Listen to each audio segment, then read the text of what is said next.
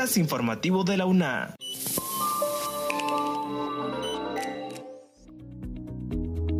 Bienvenidos a este espacio de divulgación de la Universidad Nacional Autónoma de Honduras. Les saluda Jessy Arita. La pandemia del COVID-19 ha cambiado la forma de brindar clases en la educación superior y plantea nuevos escenarios académicos que la UNAM debe adaptar a los nuevos profesionales.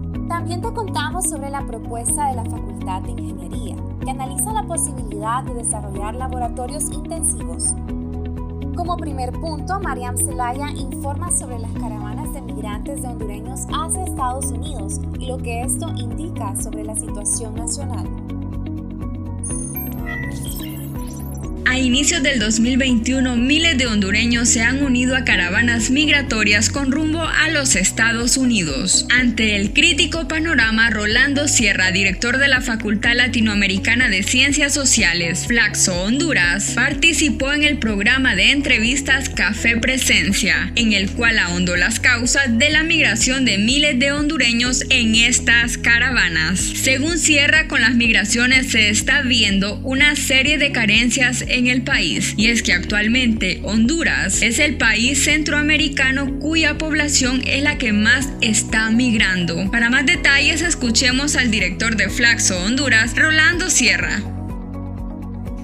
Bueno, yo creo que esto indica una serie de, problemas de, situación nacional. Sabemos que Honduras es un país con los mayores niveles de pobreza en América Latina. Población, más del 75% de la población está en una situación de pobreza, con altos niveles también de inequidad, sobre todo de desigualdad en la distribución del ingreso. Honduras es uno de los países que hay mayores inequidad en cuanto a la distribución eh, del ingreso. La distancia es muy grande entre los que reciben más ingresos y los que reciben eh, menos ingresos. También es un país con altos niveles de violencia ha tendido a disminuir, pero sigue siendo de los más altos también en la región, unido también a problemas eh, sociopolíticos de inestabilidad que hemos vivido en los últimos 10 años. Entonces todo esto tiene que ver eh, con el tema de la migración y el desplazamiento de las personas, así como los efectos también del cambio climático que lo hemos visto especialmente en la sequía, una zona del territorio nacional, al que hablamos de un corredor seco, digamos, y también eh, por el efecto de los eh, huracanes y tormentas tropicales que hemos visto el año pasado con los fenómenos de ETA y OTA. Como reflexión final, Sierra recomendó que Honduras tiene que revisar su estrategia de desarrollo y analizar si más bien esa estrategia ha generado altos niveles de pobreza e inequidad y está causando como consecuencia alta migración en la población. Gracias a Mariam Zelaya por la nota. Esto debe servir para reflexionar en torno a la situación nacional y las estrategias que se deben emplear para mejorar las oportunidades en Honduras. Como siguiente nota, Noel Herrera nos informa sobre cómo la Facultad de Ingeniería analiza la posibilidad de impartir jornadas intensivas de laboratorios. Autoridades de la Facultad de Ingeniería analizan la posibilidad de que los laboratorios que requiere la presencialidad de estudiantes se impartan en jornadas intensivas. Luego de que la máxima casa de estudios anunció que las asignaturas que requieran laboratorios o prácticas se brindarán de forma presencial, el decano de Ingeniería, Eduardo Gross, informó que junto al equipo que lidera están considerando el gasto en el que incurrirían los universitarios del interior del país al trasladarse a Tegucigalpa para recibir un laboratorio por semana. Hemos analizado situaciones muy complejas. Una de ellas es que muchos de nuestros estudiantes son del interior del país y lo que normalmente hacen es viajar a Tegucigalpa y alquilar alguna habitación para que mientras están en su periodo académico y que un estudiante pague un periodo completo de alojamiento por un laboratorio que recibirá una vez por semana es extremadamente oneroso, mencionó Gross. En este sentido, la propuesta que analizan contempla la posibilidad de que los laboratorios se impartan de manera intensiva por dos semanas, incluyendo mañana y tarde, para que el estudiante solo tenga que viajar por por esos 14 días y luego continúe la clase desde la virtualidad. En este periodo intensivo de prácticas de laboratorio será todo un reto, explicó el decano, ya que los instructores tendrán que trabajar más tiempo en un periodo corto, pero trabajarán únicamente dos o tres semanas para poder atender a todos los estudiantes, indicó. Sumado al anterior, las autoridades de esta facultad también están trabajando en el tema del presupuesto y licitaron para la compra de los insumos necesarios para llevar a cabo las prácticas en los laboratorios, motivo por el cual no podrán comenzar a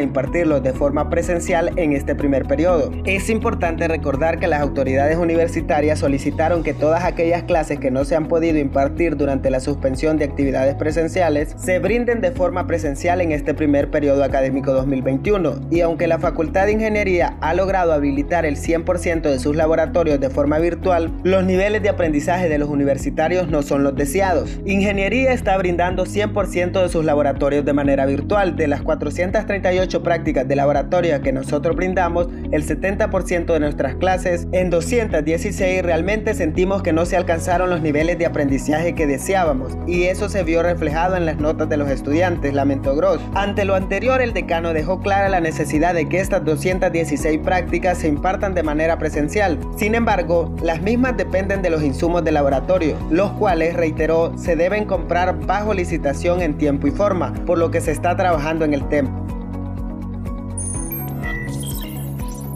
Gracias a Noel Herrera por la información. Como siguiente nota, Esdras Díaz brinda detalles sobre la virtualización empleada por la UNAD desde la llegada de la pandemia del COVID-19 y cómo se ha logrado el fortalecimiento de las plataformas virtuales a pesar de los retos y desafíos impuestos por la pandemia en la educación. Escuchemos. La humanidad se enfrentó a un año 2020 lleno de cambios abruptos en la forma de vida. La pandemia del COVID-19 dio un giro total en el actuar y accionar de las personas, empresas, instituciones y organizaciones. En ese contexto, la Universidad Nacional Autónoma de Honduras inició el año 2020 de forma presencial y virtual, como lo ha desarrollado hace muchos años. Sin embargo, en el mes de marzo, al presentarse el primer caso de coronavirus en el país, se suspendió completamente la modalidad presencial, optando por el modelo virtual en un 100% para los más de 90.000 estudiantes matriculados en el primer periodo académico en la máxima casa de estudios. Ante esto, la institución optó por potenciar sus plataformas. Se crearon miles de aulas virtuales con secciones destacadas para estudiantes con discapacidad, además de utilizar apoyo con plataformas digitales para el desarrollo académico y laboral en la institución pero enfrentaba un serio problema en el territorio nacional, la baja cobertura de conectividad en el país. Se estima que en Honduras apenas un 46% de la población tiene acceso a Internet. Esto dificulta enormemente la labor de la alma mater. Así lo manifestó el titular de la Vicerrectoría de Orientación y Asuntos Estudiantiles de la UNA, Ajax Irías. En cuanto a, la desventaja del sistema de virtualidad, son varios los factores. Uno, eh, la conectividad. Honduras en general es un país que tiene la más baja cobertura en materia de conectividad eh, virtual, eh, por lo que eso es un factor que incide ya que muchos estudiantes que residen en zonas donde no hay esa posibilidad de conexión. Pese a las circunstancias, la UNA hace esfuerzos titánicos por llegar a miles de alumnos a nivel nacional para este primer periodo espera recibir hasta 80.000 estudiantes bajo esta modalidad virtual. Hasta el momento, más de 70.000 ya se prematricularon. Agradecemos a ustedes por haber estado en sintonía de este podcast. Recuerden mantener las medidas de bioseguridad y actuar con responsabilidad ante la pandemia del COVID-19. Encuéntranos en las plataformas de Anchor y Spotify. Se despide Jessy Arita. Hasta la próxima. Este es un servicio informativo de la Universidad Nacional Autónoma de Honduras.